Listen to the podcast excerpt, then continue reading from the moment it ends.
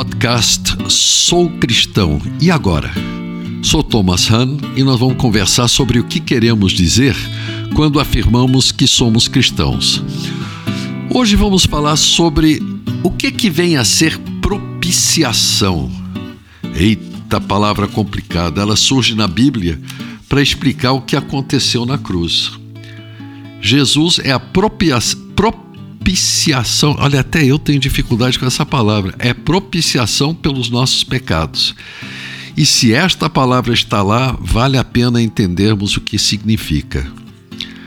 O ser humano sempre entendeu que muito do seu sucesso ou fracasso em sobreviver ou prosperar dependia de fatores fora do seu controle. Sua imaginação o levou à conclusão que esse controle estaria na mão de um ser superior, nasce então o conceito de Deus ou de deuses. O homem primitivo, ainda extrativista, via deuses garantindo a existência de suprimentos a seu alcance. Daí, por exemplo, deuses das florestas, deuses da caça, deuses animais. Quando ele se assentou em povoações para praticar, praticar agricultura, ele buscou deuses de fertilidade para garantir as safras, evitar pragas, para ter sol e chuva na hora certa, para ter uma colheita boa. E ao se transformar em povos, passou a precisar de deuses de guerra para garantir ou vitórias para expandir fronteiras ou então vitórias para se defender de um inimigo que queria invadir o seu país. Já na época da expansão da cultura, como na civilização grega, havia deuses para todos os aspectos da vida, incluindo-se, por exemplo, na, deuses das artes. O, o relacionamento cultico do homem com seus deuses obedecia a dois critérios básicos.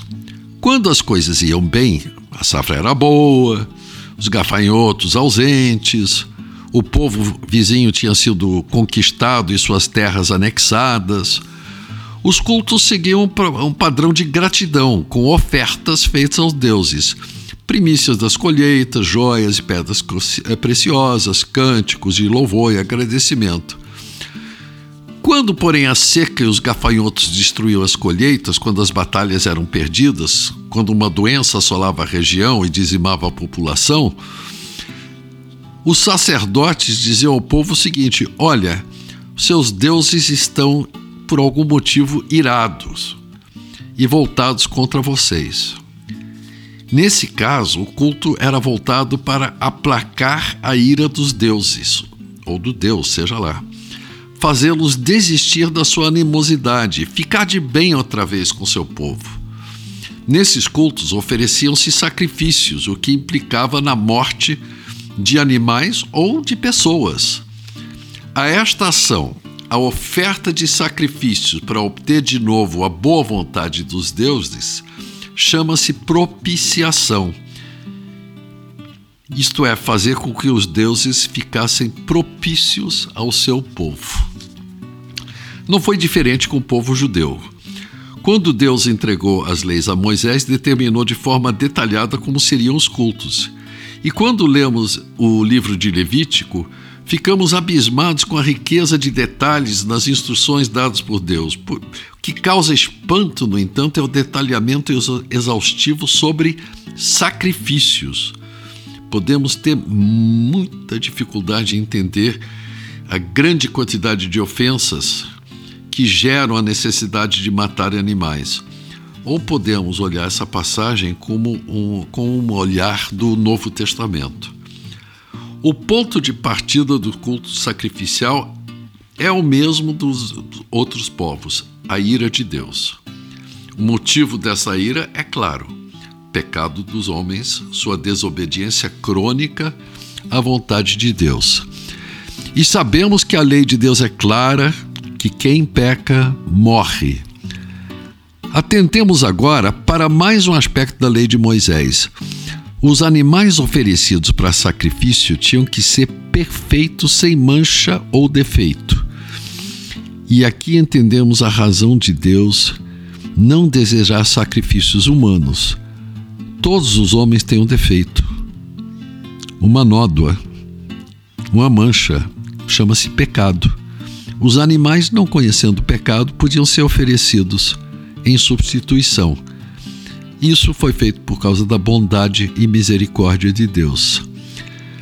Agora, sacrificar animais era uma solução dada por Deus de cunho temporário. O perdão que se obtinha tinha prazo de validade de um ano e que nem uma vacina precisava ser renovada constantemente. A solução definitiva de propiciação necessária para nossa paz com Deus viria assim, com uma morte sacrificial de um homem, mas um homem perfeito, um homem sem pecado, Jesus Cristo, que não poderia morrer por não ser pecador, mas que por amor a Deus e por nós, levou sobre si os nossos pecados para ser o sacrifício perfeito que, aceito por Deus plenamente, aplacou para sempre a ira justa de Deus contra nós. Não existe mais a necessidade de oferecer sacrifícios a Deus. A propiciação foi feita por Jesus na cruz e foi eficaz. Nossa relação com Deus é a de fazer oferta de gratidão e amor por tudo que ele fez.